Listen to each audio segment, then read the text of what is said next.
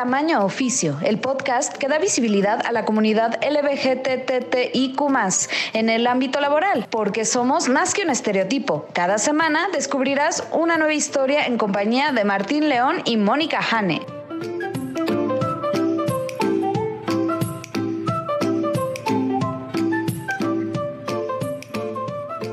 Hola, ¿qué tal? Bienvenidos a Tamaño Oficio con Martín León, el doncel de la comedia en México. Hola Martín, ¿cómo estás? Muy bien, especialmente porque me acompaña la lesbiana más profesional que yo conozco, Mónica Jane. ¿Cómo estás? Muy contenta de estar aquí contigo, Martín, como siempre. Un nuevo episodio. Así es. ¿Y qué tal la chamba? Como siempre. Pues, ¿Qué te digo? Aquí, aquí dándole, aquí, este, esperando la quincena con ansia. Ay, sí, yo también, Martín. No sé, no sé cuándo está saliendo este episodio, pero créanme que ahorita que lo estamos grabando todavía no llega la quincena y está muy larga. La quincena, o sea, yo, yo, yo no gano dinero, yo solo, yo solo tengo el dinero de otras personas momentáneamente en mi cuenta de banco y, y rápidamente se va hacia esas otras personas. Es un ciclo sin fin. Sí, es como si le avisaras a todos, ya tengo su dinero, chicos, en un momento se los reparto. Exacto. Y nada más así bueno, esto para mis cigarros, gracias.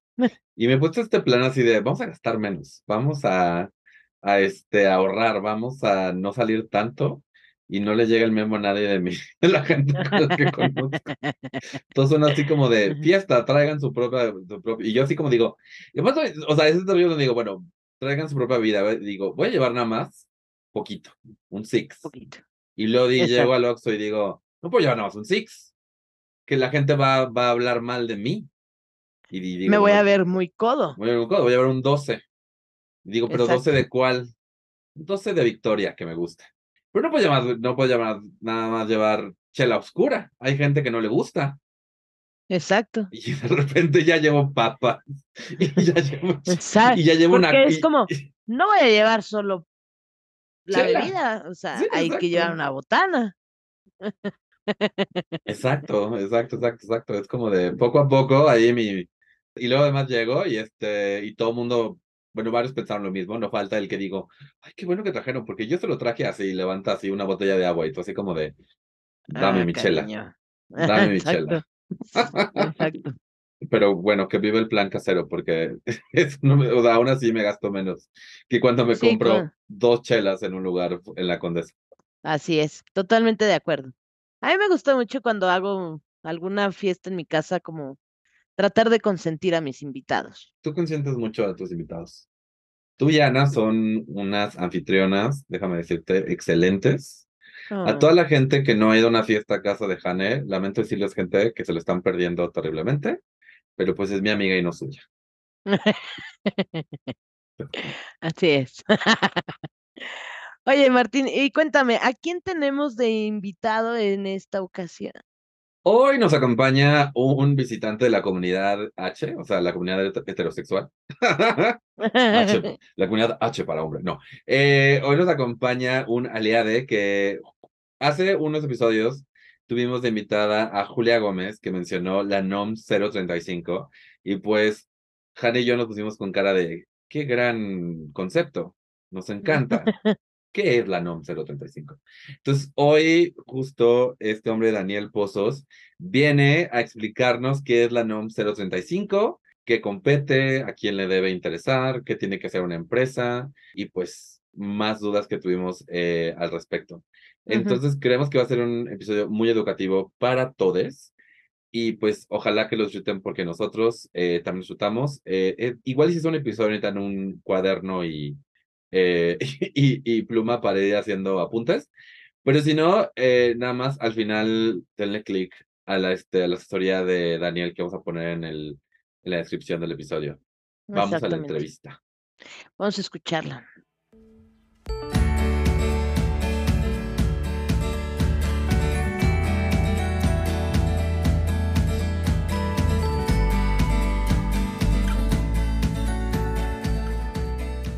Hola y bienvenidos a una nueva entrevista aquí en Tamaño Oficio. Hoy nos acompaña Daniel Pozos, que es psicólogo. ¿Cómo estás, Daniel? Hola, ¿qué tal? Muy buenas noches. Muy bien, muy bien, muchas gracias por la invitación. Aquí muy dispuesto a poder platicar con ustedes sobre un tema bastante interesante. Exacto. exacto, exacto.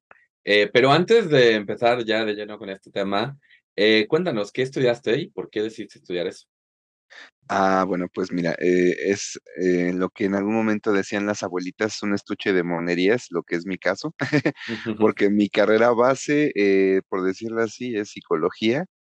La estudié pues ya hace más de 10 años y literal se los comento quien, por ejemplo, tal vez nos escuche y que todavía esté peleándose con decidir qué diablos estudiar.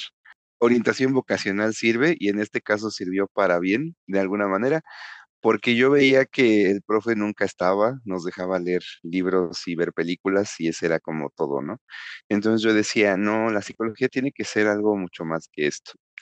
Entonces, eh, pues me decido estudiar eso, salgo de la prepa y es cuando pues ya eh, con la decisión de estudiar psicología, termino la carrera, me aviento una maestría para poderme titular porque eh, las tesis es un infierno, tengo amigos que siguen batallando después de años, entonces dije, no, no, no, yo no, yo no puedo perder más tiempo, ¿no?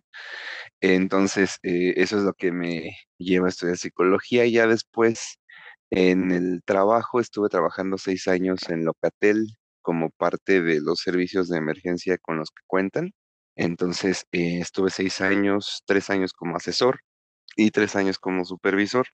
Ya cuando me salgo, porque también me salgo por eh, ciertas cuestiones que no me gustaban, que tenían que ver justo con algo que vamos a hablar, que es el trato digno hacia las personas, el de pronto eh, pues respetar sus horarios, ¿no? Entender que hay veces que hay personas que vienen de otro trabajo y a lo mejor no tenían tiempo para consumir alimentos, ¿no? Entonces, bueno, para no hacerte largo como el, el caso o la pregunta, justo por eso decido salirme. Eh, mi salud se ve en juego, entonces un motivo más.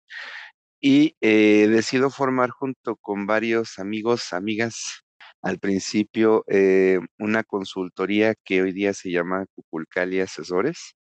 Y es ahí donde nos metemos de lleno a trabajar con la norma 35. Entonces, eso es lo que me llevó a estudiar lo que estudié. ¿Cómo se llama de nuevo tu asesoría? Cuculcali Asesores. Cuculcali. Y bueno, ya que tocaste el tema de la NOM 035, pues justo tenemos a este invitado el día de hoy porque nos va a platicar sobre esta NOM que pues es de mucha importancia y no nada más para los trabajadores de la comunidad LGTB más, o sea, es como de mucha importancia para cualquier persona que trabaja, básicamente, ¿no? Totalmente, Jane. Fíjate que es importante mencionar un poquito justo del contexto y esto es bien importante lo que mencionas. Esta norma al aplicarse en todos los centros de trabajo del país, eh, nos involucra a todas, a todos, a todes, desde muchas situaciones, ¿no?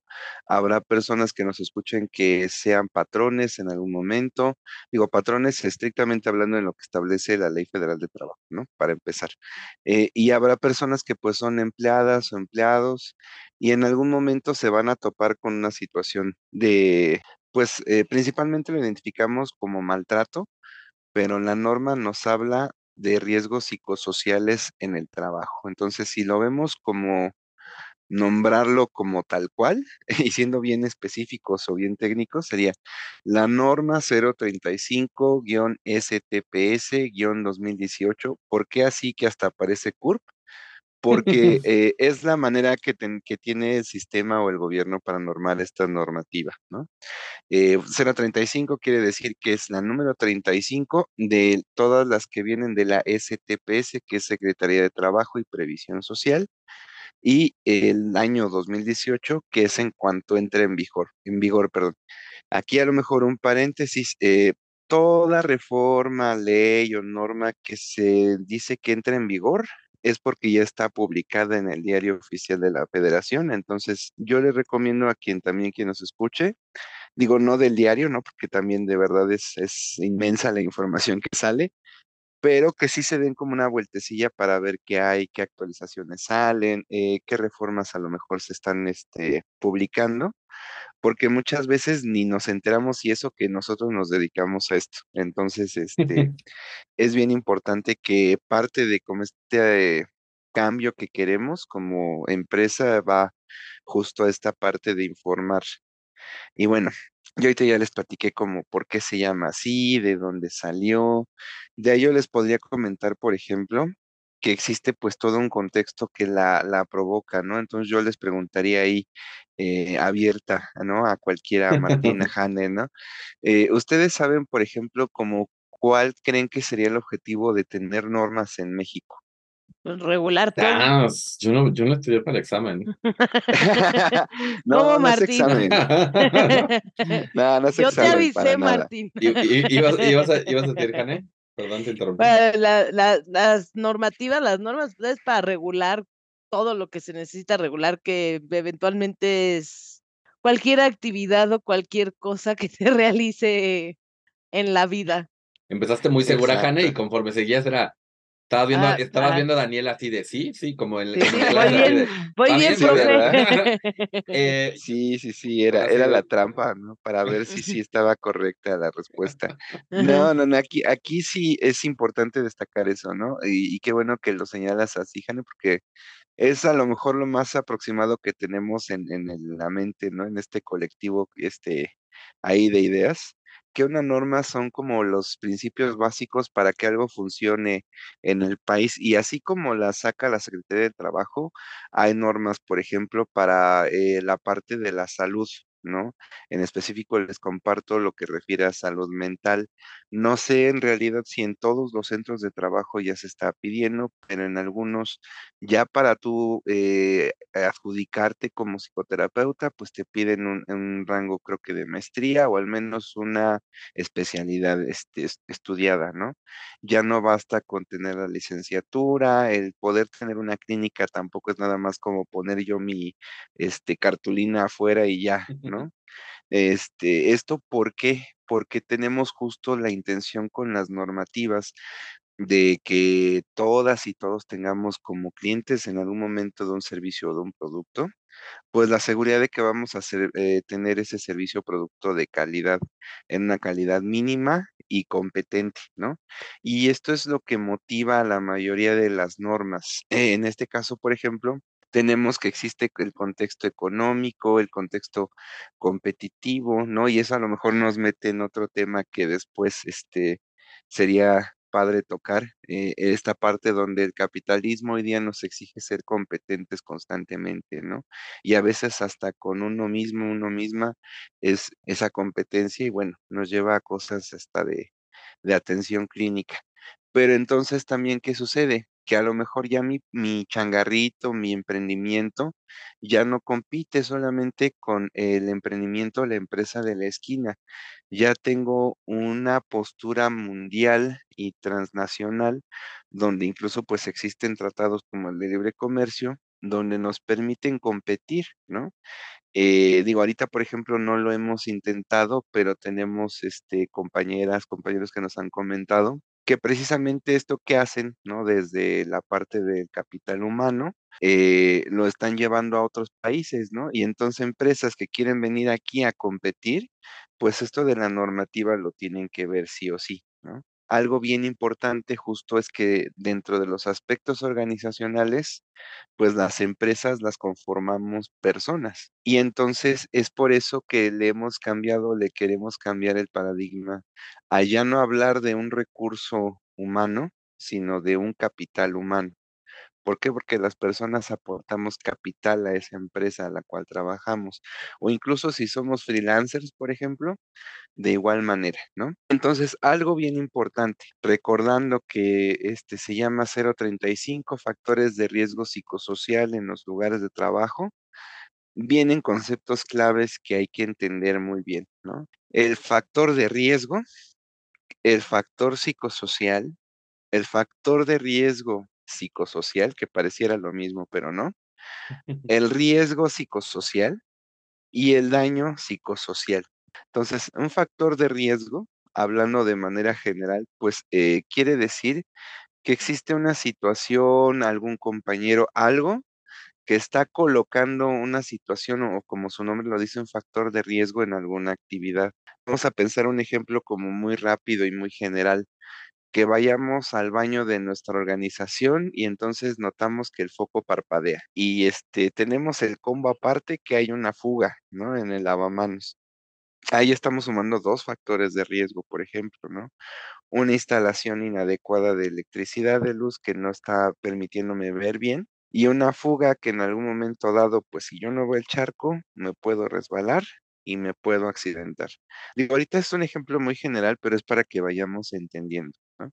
Sí. Un factor psicosocial tiene que ver con esta parte ya no tanto física, sino psicosocial de las empresas, entendiendo que somos personas quienes las conforman, eh, pues existen relaciones este, de trabajo, este, eh, relaciones de poder, como en algún momento se le llaman, porque hay una estructura, ¿no? En cada organización. Y entonces, eh, la formación de equipos de trabajo, liderazgo, cargas de trabajo, todo eso tiene que ver con esta parte. Un factor de riesgo psicosocial es algo que conjunta, por lo tanto, o puede conjuntar estas dos situaciones y que van a llevar a tener que la entereza psicosocial de la persona va a estar en juego.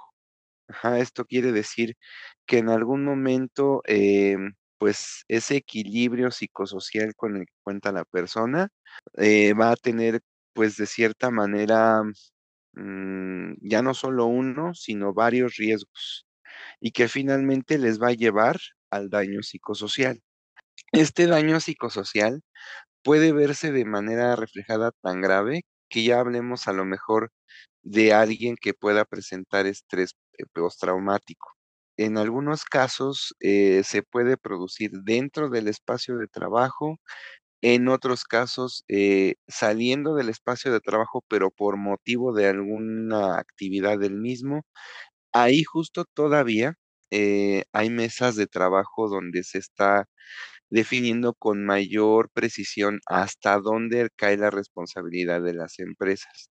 Porque, ¿qué pasa cuando me asaltan camino a mi trabajo? En algún momento eh, se hablaba de tratar o de ver, de promover las mejores condiciones de seguridad y hay empresas que no se lo pueden permitir. Hay quienes sí, pues contratan el servicio de transporte privado, por ejemplo, ¿no? Hay veces que no solo es una cuestión de voluntad de que no quieran, ¿no? A lo mejor hay emprendimientos muy, muy pequeñitos que regularmente son hasta familiares, que por más que quisieran, hay cosas que no las pueden concretar, ¿no? Entonces, no sé si hasta aquí, este, quieran que hagamos una pausita, revisamos algo, porque sé que es como Sí, muchos temas y muchos, este, como temas nuevos y, y y puntos nuevos. Sí, y, y creo que, o sea, a mí me gustaría, o sea, estamos dando como el vocabulario, básicamente, como el glosario de lo que vamos a, a Sí. necesitar. Eh, pero, o sea, como que regresando como al tema principal de, del episodio, me gustaría que explicaras como eh, de la manera más sencilla que puedas, qué, o sea, qué es la NOM 035. Ok. La NOM 035 lo que promueve es que todos los espacios de trabajo sean seguros para todas las personas, hablando de estos riesgos psicosociales. Es un tema bastante amplio porque habla incluso desde cargas de trabajo, comentaba yo, porque la finalidad es que tengamos un entorno laboral favorable y que las personas, eh, de cierta manera, en un segundo grado, pueda generar esta lealtad de la que hablaban a la empresa, eh, como lo manejaban, ¿no? De ponerte la camiseta, pero que no se te retribuya con una pizza nada más, sino que realmente a partir de muchas acciones que la empresa eh, debe de realizar, eh, se genere ese entorno organizacional favorable. Y esto tiene que ver porque precisamente, eh, les comentaba, es un cambio eh, global donde se busca que estas empresas, o todos los centros de trabajo puedan tener estos espacios seguros para todas las personas, ¿no? Hablamos de de, en algún momento, de inclusión, sí, sin embargo, la norma no lo toca tal cual como en obligarte, por ejemplo, a tener X número de lugares para personas LGBT. por ejemplo.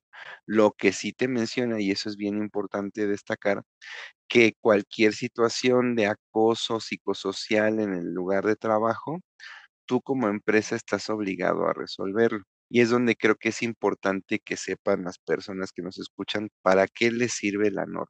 Una vez que tu empresa te diga, oye, ¿sabes qué, eh, Martín? Ya implementamos la norma en esta empresa, la 035, tienen que comentarte a ti cómo es que tú como empleado o empleada vas a hacerles llegar los comentarios y quejas relativos a los riesgos psicosociales. Te tienen que capacitar para que tú identifiques precisamente como empleado o empleado de ese centro de trabajo qué es un riesgo psicosocial. Y entonces establezca una vía de comunicación con un comité que va a formar la empresa para recibir esas quejas.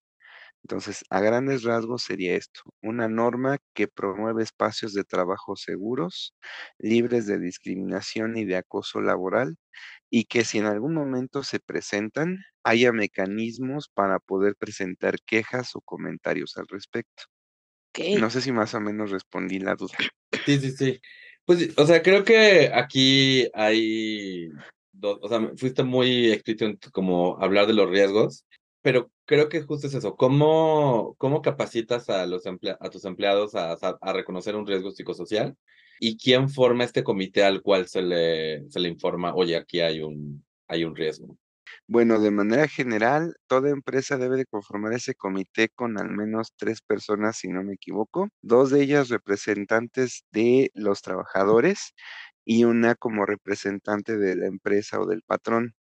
Eh, ahorita te confirmo ese dato para no dar la información errónea, pero lo importante de esa comisión es que van a tener que tener como bien establecido este mecanismo donde incluso, bueno, por ejemplo, ¿no?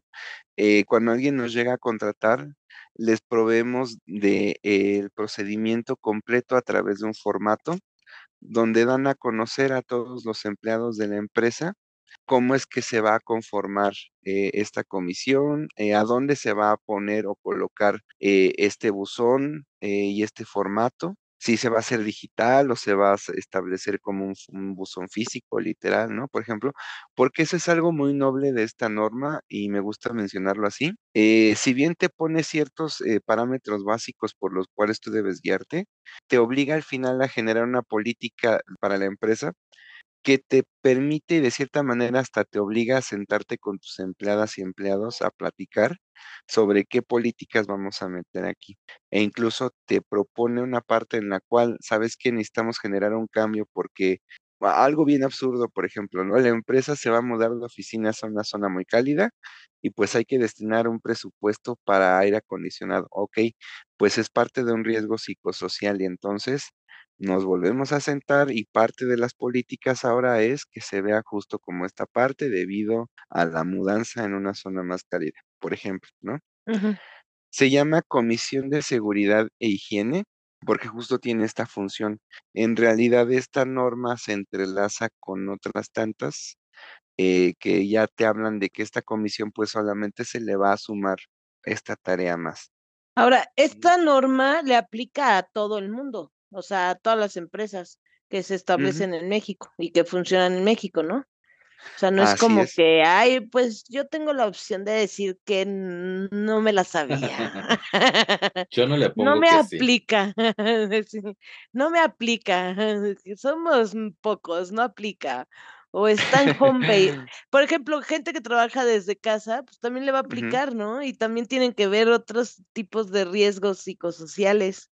Fíjate que sí, Jani, y eso está bien interesante porque, si no me equivoco, eh, existe ya una norma específica para el teletrabajo, este, comercial spam, este, pronto la vamos a tener como servicios también, porque justo se vio la necesidad, este, México ante la pandemia de revisar, bueno, ya tenemos la 35, pero pues tu empresa ya no tiene oficinas, entonces, ¿qué hacemos, no? O sea, ya tu lugar de trabajo se multiplicó por 200, 300, sean las personas que tú tienes de, de base, ¿no? Entonces, ahí entra en juego esta eh, otra norma, ¿no? Pero hablando de centros de trabajo, porque la norma es bien específica en eso, son lugares que tienen un domicilio físico establecido y en ese lugar se reúnen personas para realizar una labor o un trabajo o dar un producto o servicio. Entonces sí, efectivamente, toda empresa que esté establecida sí tiene la obligación de cumplir.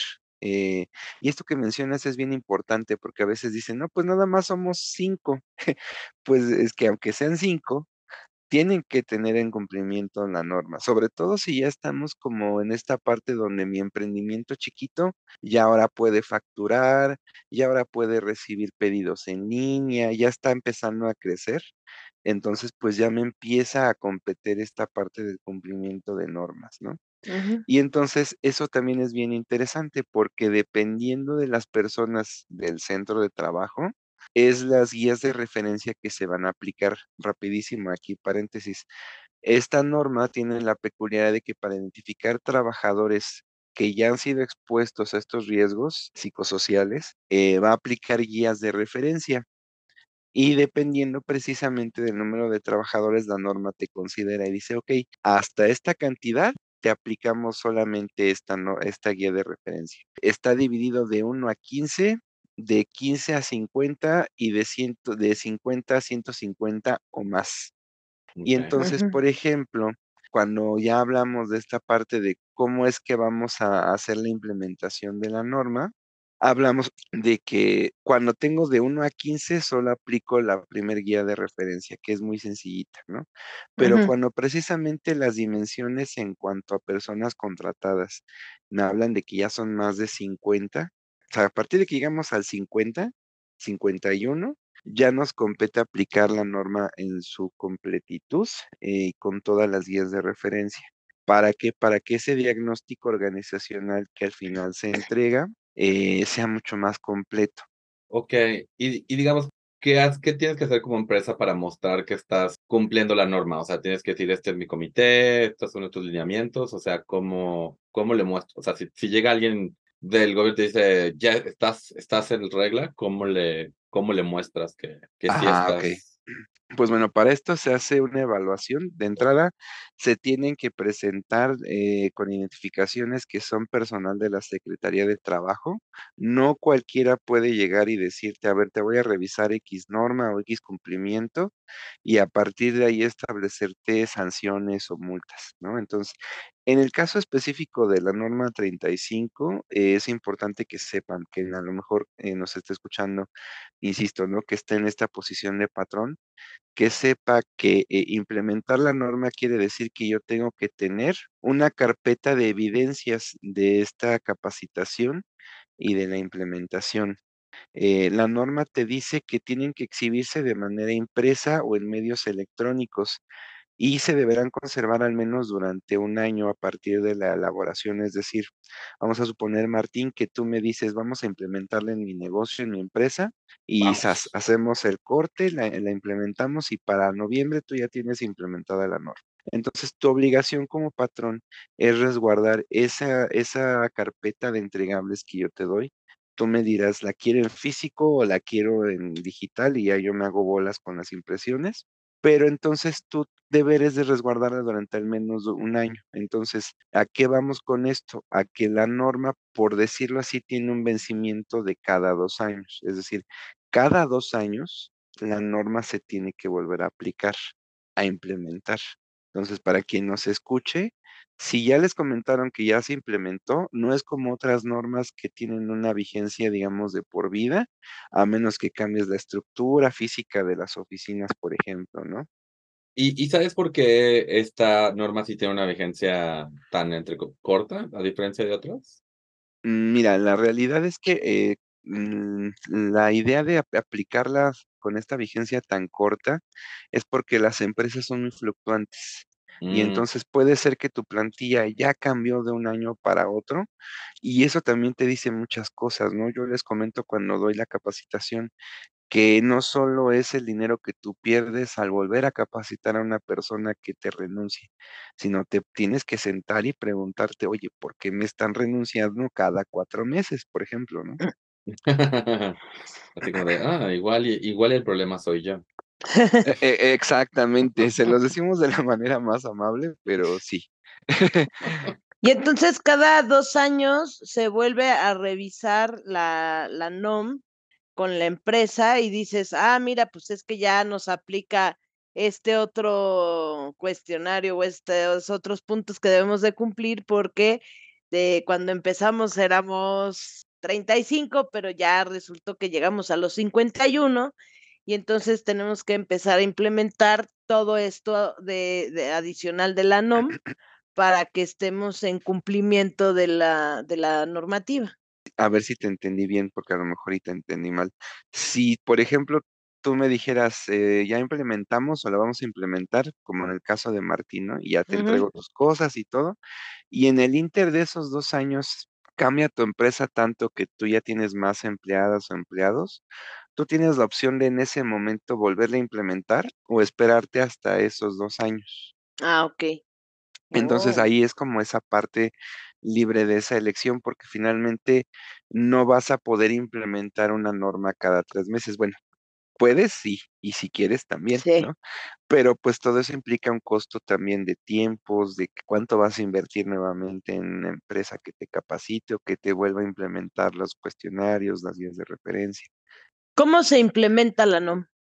Lo primero es eh, fijar fechas de capacitación para el personal eh, de mandos medios gerenciales o los jefes directamente, porque la norma la divide en dos por decirlo así, obligaciones para la figura del patrón y obligaciones para la figura de los empleados. Entonces, es importante que tanto el que solo recibe los billetes, como luego les platico, ¿no?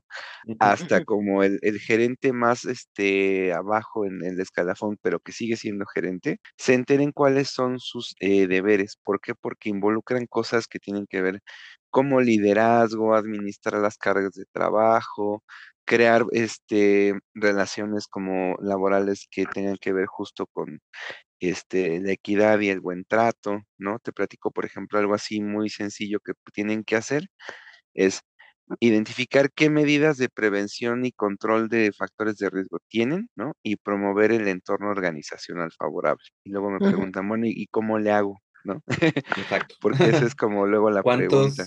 ¿Cuántos stickers tengo que poner en las paredes?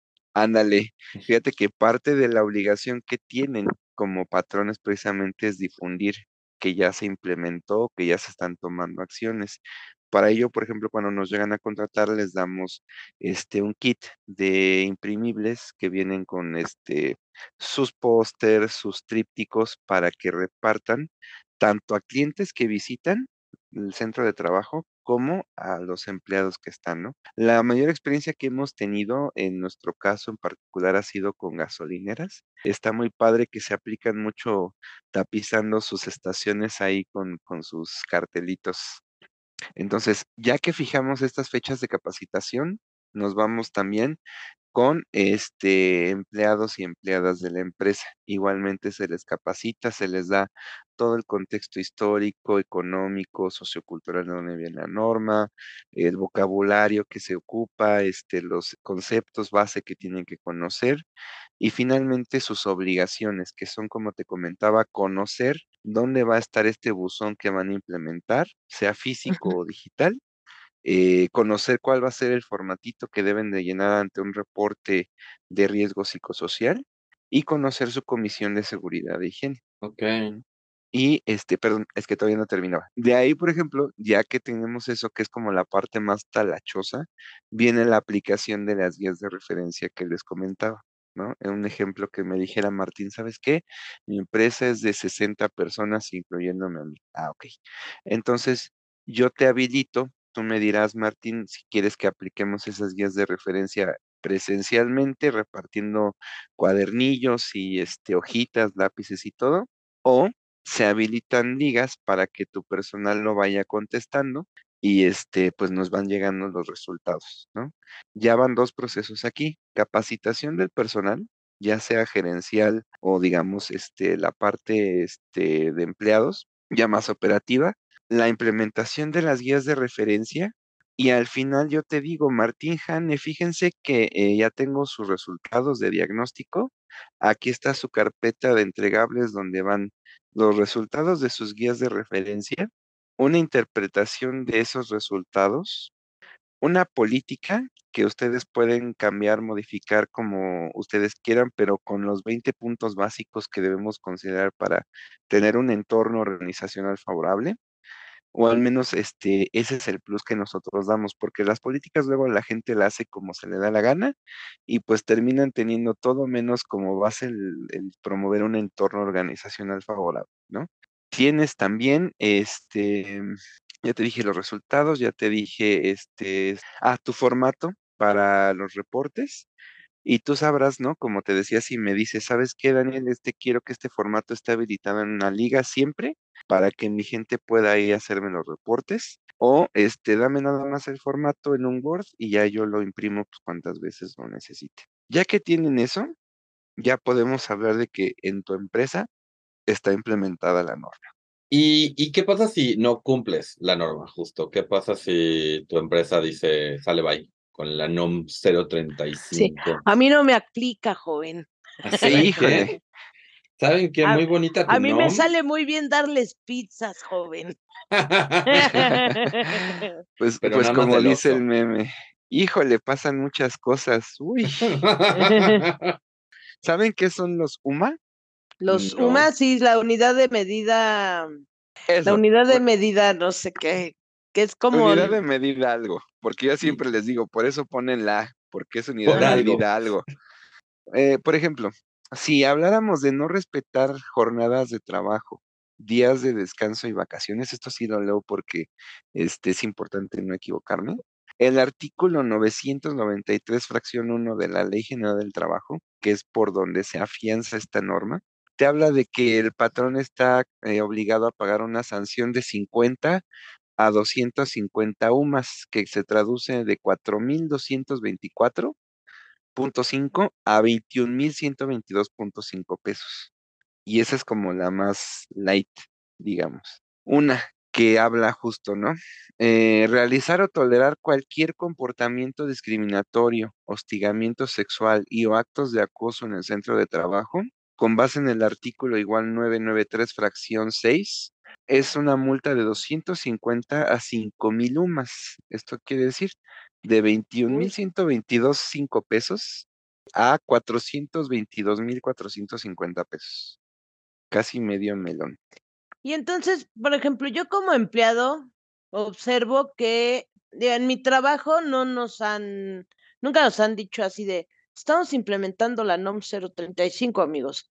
Pero con lo que platicas, pues tienen todos los procesos, tienen las políticas, hay una manera de que tú reportes y, por ejemplo, en mi caso, yo como parte de la comunidad LGTB más, si siento una discriminación hacia mi persona o algo, incluso un comentario homofóbico o lo que sea, yo puedo, este, sea eh, las formas en que yo tengo para reportar esta situación o si me siento acosada o si este, si veo que se está realizando, que alguien más lo estén acosando, que alguien más lo estén discriminando.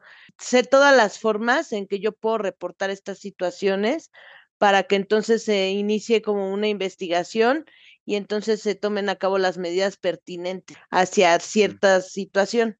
Lo mismo sé a quién le tengo que reportar si el foco del baño está fallando, como el, el ejemplo que nos ponías en un inicio, o si hay una fuga de agua en el baño o no sé. Sé que entonces, por todos estos ejemplos que nos pusiste, pues sé que entonces mi empresa sí está cumpliendo con la NOM, porque tiene pues todos estos eh, puntos cubiertos. ¿Qué pasa si por otra parte yo me estoy dando cuenta que no lo cumpliera?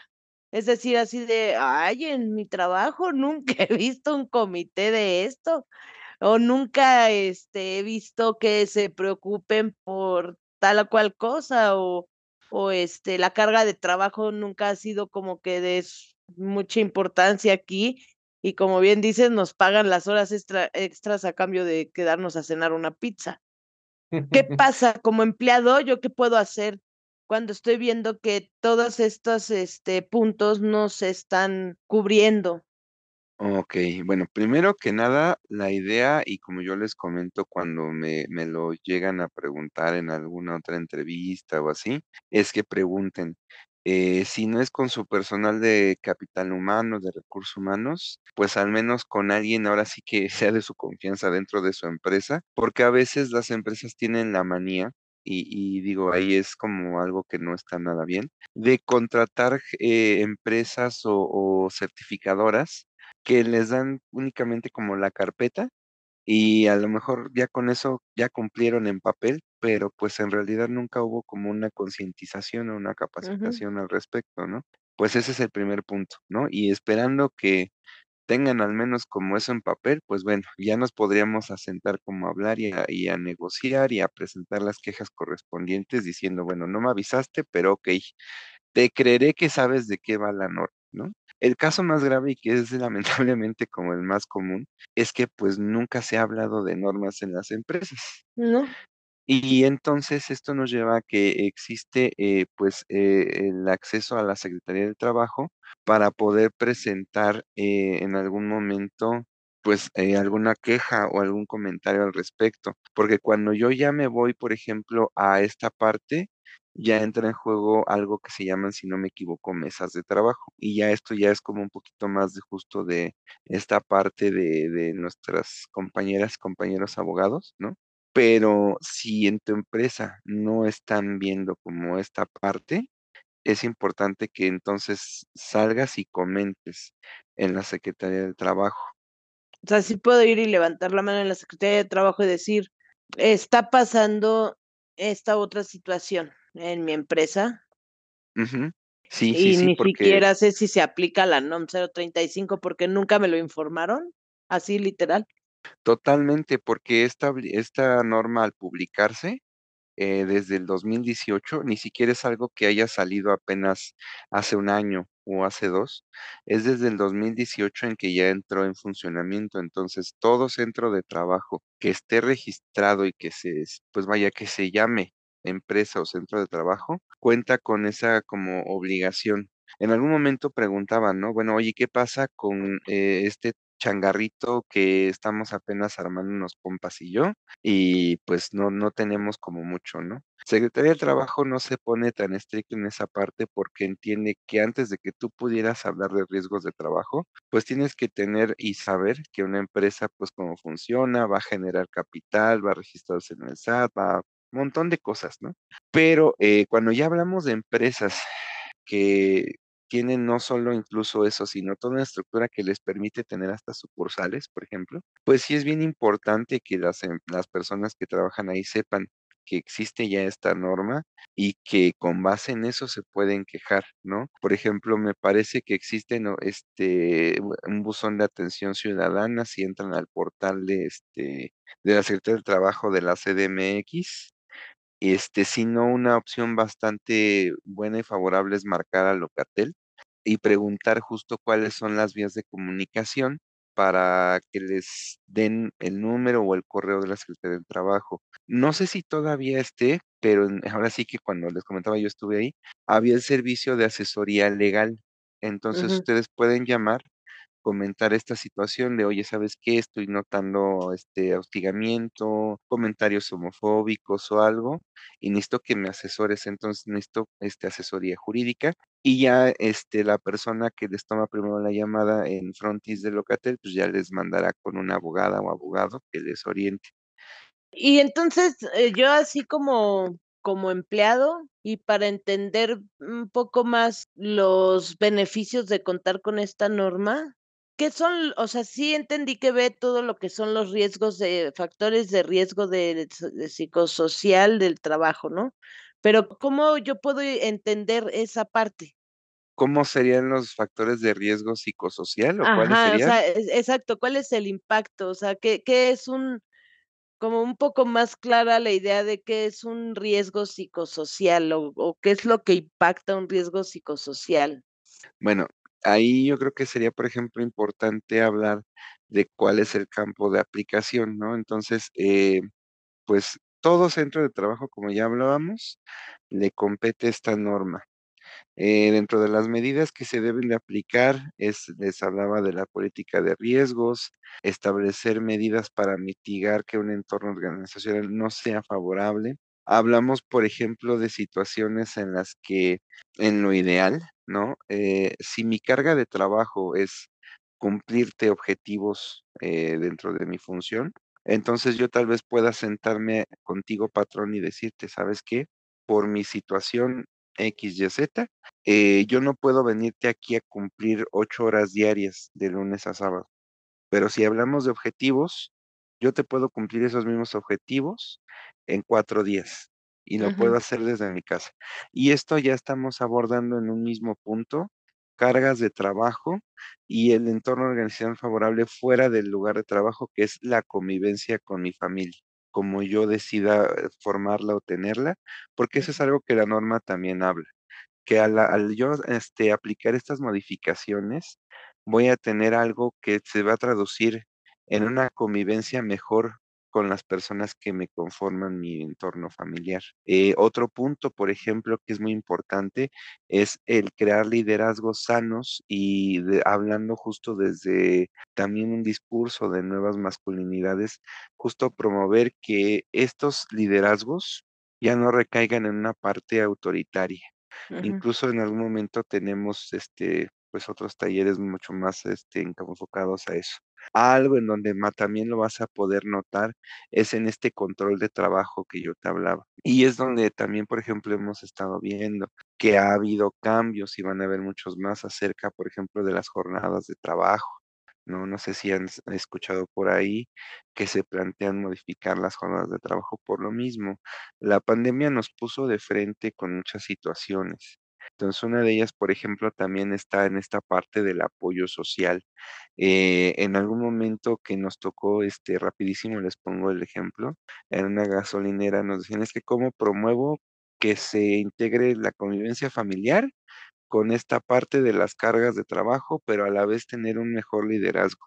La respuesta mágica para el patrón fue organizar una liga de fútbol con sus tres gasolineras que tenía y hacer una vez cada trimestre una convivencia familiar. No costaba mucho en, la parte de costos, ¿no? Por decirlo así, porque es una gasolinera que está en la zona de, de Valle de Bravo, ¿no? Conservando anonimato del cliente, pero pues es un lugar donde te consigues una barbacoa por dos mil pesos y ya hiciste feliz a toda tu plantilla. Un ejemplo, ¿no? Las camisetas, los uniformes se los dio, eh, empezaron a manejar, por ejemplo, conceptos como empleado del mes, sin nada más por el compromiso, sino realmente darles una motivación para seguir yendo de tal manera que, y es lo que les preguntábamos, o, así inicio yo mis capacitaciones al respecto, ¿no? Todo el mundo tiene el mito de que trabajar en Google es la gloria, ¿no? Y tienen este, en sus oficinas hasta mesa de billar y arcades para jugar y todo, ¿no? Bueno, pues, ¿qué pasaría si mi empresa trabajo lo suficiente yo como patrón de la mano de toda mi plantilla para poder llegar a generar algo que todas las personas que se enteren del nombre de mi empresa digan, oye, yo quiero trabajar ahí, porque tienen sueldos competitivos, porque tienen un entorno laboral libre de discriminación, porque tienen un plan de crecimiento y capacitación, ¿no? Entonces, esta norma lo que eh, viene como a desatar es una revolución de empuje hacia obligar a esas empresas a que cumplan, ¿no? Si bien no son a lo mejor los patrones quienes tomen la iniciativa, sí las personas que estamos del lado de ser empleados o empleados. Ok. Y entonces, y yo como comunidad LGTB más, así como lesbiana que soy, ¿en qué me beneficia, además de, de todo lo que ya platicamos, que me beneficia si soy o no lesbiana, ¿no? Simplemente porque trabajo allí, ya trae todos estos beneficios. Pero ya como viendo a la comunidad LGTB más, este, como algo ya más particular, no tan general, ¿cómo se, se ve beneficiada la comunidad con esta no? Yo creo que algo que es muy importante es el poder restaurar un mecanismo respaldado por una norma sobre quejas de hostigamiento y discriminación. Creo que es el punto medular donde pudiéramos estar hablando que beneficia a la comunidad, porque mm, anteriormente pues tú podías ir y quejarte con tu jefe o con recursos humanos y hasta ahí quedaba. ¿no? El hecho de que exista a través de la normativa un medio o mecanismos para garantizarte que te puedes quejar y que debe de haber alguien que te escuche y que esa misma comisión esté formada aparte, pues compañeras o compañeros de tu lugar de trabajo, es donde creo que está eh, la importancia o, el donde involucra a la comunidad LGBT. Eh, me parece también, por ejemplo, que pensándolo desde el punto en el que, pues vuelvo a lo mismo, ¿no? A lo mejor eh, ya hay alguien en, en una posición de poder que pueda tomar decisiones, pues es importante eso, ¿no? Generar y ver que se cumplan estas situaciones para hacer empresas que promuevan pues ese discurso de cambio acompañado de acciones. Lamentablemente yo creo que, por ejemplo, aquí yo haría la invitación a eh, expertas, expertos que nos lleguen a estar escuchando de la comunidad, que también pregunten en Secretaría del Trabajo, oye, ¿cuándo va a ser tu próxima mesa de trabajo para hablar de la norma 35? ¿Por qué? ¿Qué crees? Comunidad LGBT tenemos ciertas preguntitas y queremos también aportar a que la norma esté más completa, ¿no? Yo siempre se los he dicho, las normas también son como un ser vivo, entonces se van también acomodando, reorganizando y reformulando. Entonces, creo que si a lo mejor no es tan visible todavía un beneficio para la comunidad, también está esta convocatoria para que tomen o tomemos acciones eh, en, en aras de que haya como mucho más precisión en cómo la norma apoyaría a la comunidad. Ok, bueno, pues ya tenemos, llevamos como 50 minutos de entrevista, eh, así que ya tenemos como que cerrar. Eh, mi última pregunta, antes de que Jane cierre, ¿qué crees que es lo más positivo de esta, de esta norma y qué crees que es lo que aún falta para, pues, para asegurar la seguridad tanto física como de salud mental de, de los trabajadores de México? Híjole, yo creo que lo más positivo al menos y, que te puedo comentar que es por el caso particular vivencial, es que todo lo que yo viví en algún momento que estuvo mal hacia mi persona como trabajador, lo veo ya concretado en una norma que obliga de cierta manera a las empresas o los centros de trabajo a que no pasen por eso más personas. Y eso es lo que a mí me motiva mucho a trabajar con la norma en específico esta, porque aunque luego pareciera que nos, nos quitamos solitos la chamba, prefiero de pronto justo como identificar que hay empresas por ahí que, buscan eh, realizar un cambio de paradigma y apoyarles en el cumplimiento. Porque no quiero que una empresa que justo está haciendo, promoviendo un espacio seguro, pues por alguna tontería de una multa impagable, cierren ese espacio, ¿no? Entonces, creo que eso es como lo más favorable. ¿Y qué nos falta? Pues el también a dónde derivar. Lo complicado de los sistemas de salud es que tengas IMSS o tengas ISSSTE, pues regularmente están saturados, ¿no? Y entonces de repente la diferencia entre la salud mental o emocional y la salud física es que eh, las emergencias también se dan y hay veces en que tú no puedes esperar una cita de tres meses, ¿no? Y eso es donde está lo complicado. Yo creo que eh, el país de por sí está como reconstruyéndose desde muchos puntos. Entonces, creo que es importante que ahorita donde tenemos estos espacios, por ejemplo, donde hay muchas voces eh, que pueden ser escuchadas, tengamos como esa apertura, ¿no? Este, y que ya no, ya no callen más o ya no callemos más, ¿no? Creo que el que exista hoy día esta norma nos permite tener como eso, ¿no? Al menos un rayito de esperanza de que vamos para un cambio, este, y vamos como, pues justo en esta competencia a hacer eh, entornos eh, de trabajo más favorables para todas las personas. Muchas gracias, Daniel. Gracias. Pues yo ya tengo mi última pregunta, se la hago a todos los invitados, no te vas a salvar, mi estimado Daniel.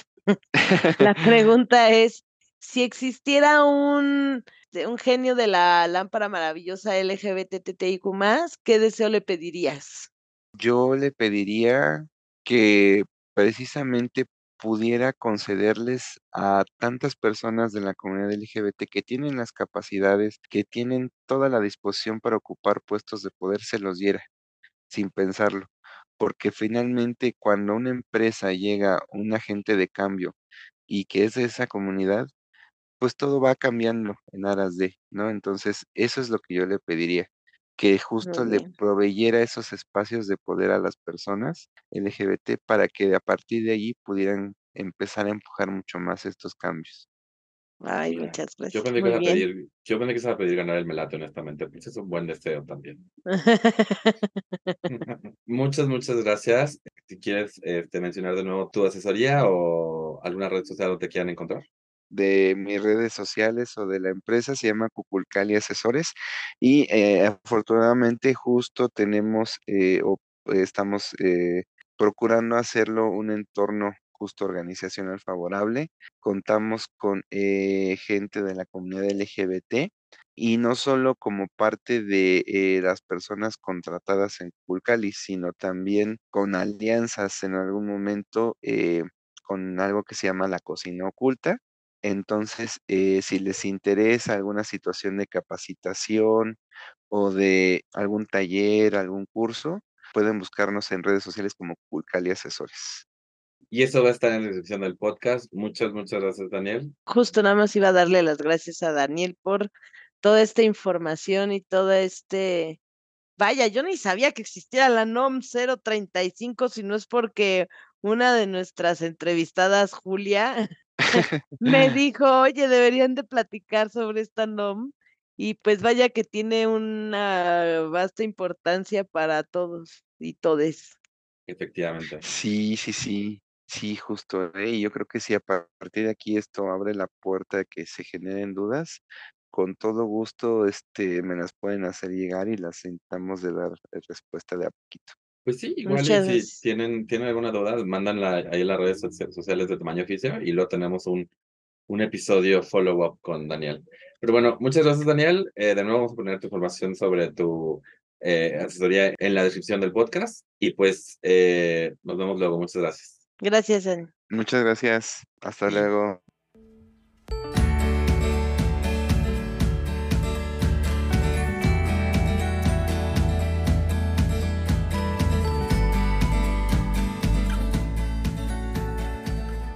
¿Qué tal, Martín? ¿Qué aprendiste en esta entrevista? Muchas gracias, Daniel, por haber, este, de nuevo, estamos todo el tiempo. Gracias, gracias. Pero muchas gracias. ¿Qué aprendí? Eh, pues aprendí sobre la NOM 035. Eh, aprendí que se trata sobre justo evitar estos riesgos psicosociales. No, no, no se trata de, no se trata solo de decir, ya pasó, ahora hay que hacer algo al respecto, sino que las empresas estén conscientes de la salud mental de sus empleados, ya sean uno, dos, tres, 526. O sea, creo que como en muchas cosas es importante no solo saber que existe, sino saber cómo se implementa.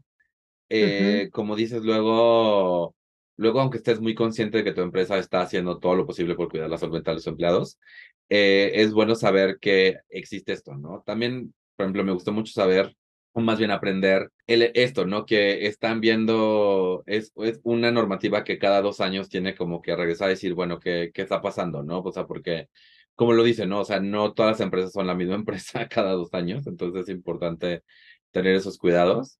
Pues sí, o sea, que está padre ver que el, el legislativo del país está como que tratando de tener estas cosas que cuidan eh, la salud de todos los mexicanos, pues porque todos trabajamos a final de cuentas, ¿no? Sí, fíjate que aunque dijo Daniel que no es algo como nuevo porque es desde el 2018, para mí sí se me hace como algo muy, muy nuevo, vaya. O sea, del 2018 al 2023, este, tampoco es que haya pasado como mucho tiempo todavía. Y este, y me parece como muy interesante que finalmente existe esta normativa para eh, mejorar, porque al final esto ayuda a mejorar las áreas de trabajo y ayuda a que haya un ambiente más sano para los trabajadores, ¿no? Que nos impacta a todos, desde la comunidad LGTB más hasta este, a todos los heteros cisgénero que trabajen en una empresa porque está viendo como por el bien de todos y también me gustó como esa parte donde también pues se ven cosas un poco más particulares como para la comunidad LGTB más, eh, que exista esta regulación donde te pida que tengas un comité donde puedas levantar la mano y que se tomen las medidas necesarias para que pues estés mejor en tu ah, lugar de trabajo. Aunque no, o sea, creo que es importante mencionar que, o sea, el tener tiempo con tu círculo familiar es importante para todos, ya sea como padre de familia o como, o sea, padre de familia ya sea de una familia heterosexual o homoparental, pero también, o sea, para ti persona queer que tienes una familia que es más como un círculo de amigos que realmente te aceptan, ¿no? Obviamente por, por el foco del podcast, pues, pues sí queremos como darle esa importancia, pero pues también creo que luego una tendencia, especialmente de cierto tipo de hombre heterosexual cisgénero, que premia la resistencia, cuando la resistencia es negar un daño, negar un daño tanto físico como psicosocial. O sea, cuando realmente la salud mental, o sea, la salud mental es importante y como lo hemos dicho aquí, en un espacio de trabajo donde te sientes mejor, trabajas mejor. Y sí, para personas gay eso incluye aceptación, incluye no discriminación, pero literal, o sea, el hecho de que tú como persona heterosexual llegues a un espacio de trabajo y esté limpio, esté seguro, donde no haya una tensión con tus con el resto de los trabajadores, o sea, o no más allá de la que debe existir con gente que trabaja. Eso hace que tu trabajo sea mucho más placentero y por lo tanto que seas mucho más productivo y trabajes mejor. Esta idea de que los espacios de trabajo tóxico te hacen mejor trabajador no es cierta, gente, no se la compren. Y pues eso. Y si ustedes forman parte de alguno de estos comités que mencionó Daniel, mándenos un mensajito que me gustaría saber. Qué es... Exacto, cómo trabaja un comité con respecto a toda esta no. Sería muy interesante. Si lo que pasó fue que ahora le, no le dan pizza a nadie, pero se la quedan para el comité. De ahora extras, pero no hay pizza, gente, se quedan. La NOM dice no pizza. no, no, creo que no creo que diga específicamente no pizzas. si fuera así, diría así como de la NOM dice no pizzas, pero traje quecas, órale, a darle, gente. Pero más diría no pizzas, pero nada más no pizzas de Domino's. Estas son Little Caesars, entonces. Exacto. Muy bien, Jane. Muy pues bien. Muchas gracias por haber estado conmigo en otro episodio. Gracias a ti, Martín, y gracias a todas las personas que nos escuchan cada jueves. Por favor, les pido de la manera más atenta, porque me estoy poniendo muy tamaño oficio, ¿no? Entonces, de la manera más atenta les pido. Nos sigan en nuestras redes sociales en tamaño oficio, nos encuentran en Twitter o X, Facebook, Instagram y también este, nos pueden dejar ahí una calificación en Spotify, un review en Apple Podcast. Y bueno, no se olviden de seguir a Martín León en todas las redes sociales como Mintonarel. Y también sigan a Mónica en todas sus redes sociales. Dije Mónica, nunca sé si Mónica o Jane. Es un rollo. ¿Cómo te digo? ¿Mónica? ¿Jane? ¿Jane Mónica? Como quieras, ya. Como Jane siempre dices, ¿no? Siempre es que anyway, ¿no? Sigo Jane, creo. No sé por qué en mi mente siempre dudo. Anyway, eh, sigan a Jane en todas sus redes sociales como Comedia con H. Y de nuevo, muchas gracias por haber estado en otro podcast que pudo haber sido un email. Y saludos cordiales. Vámonos, que aquí espantan.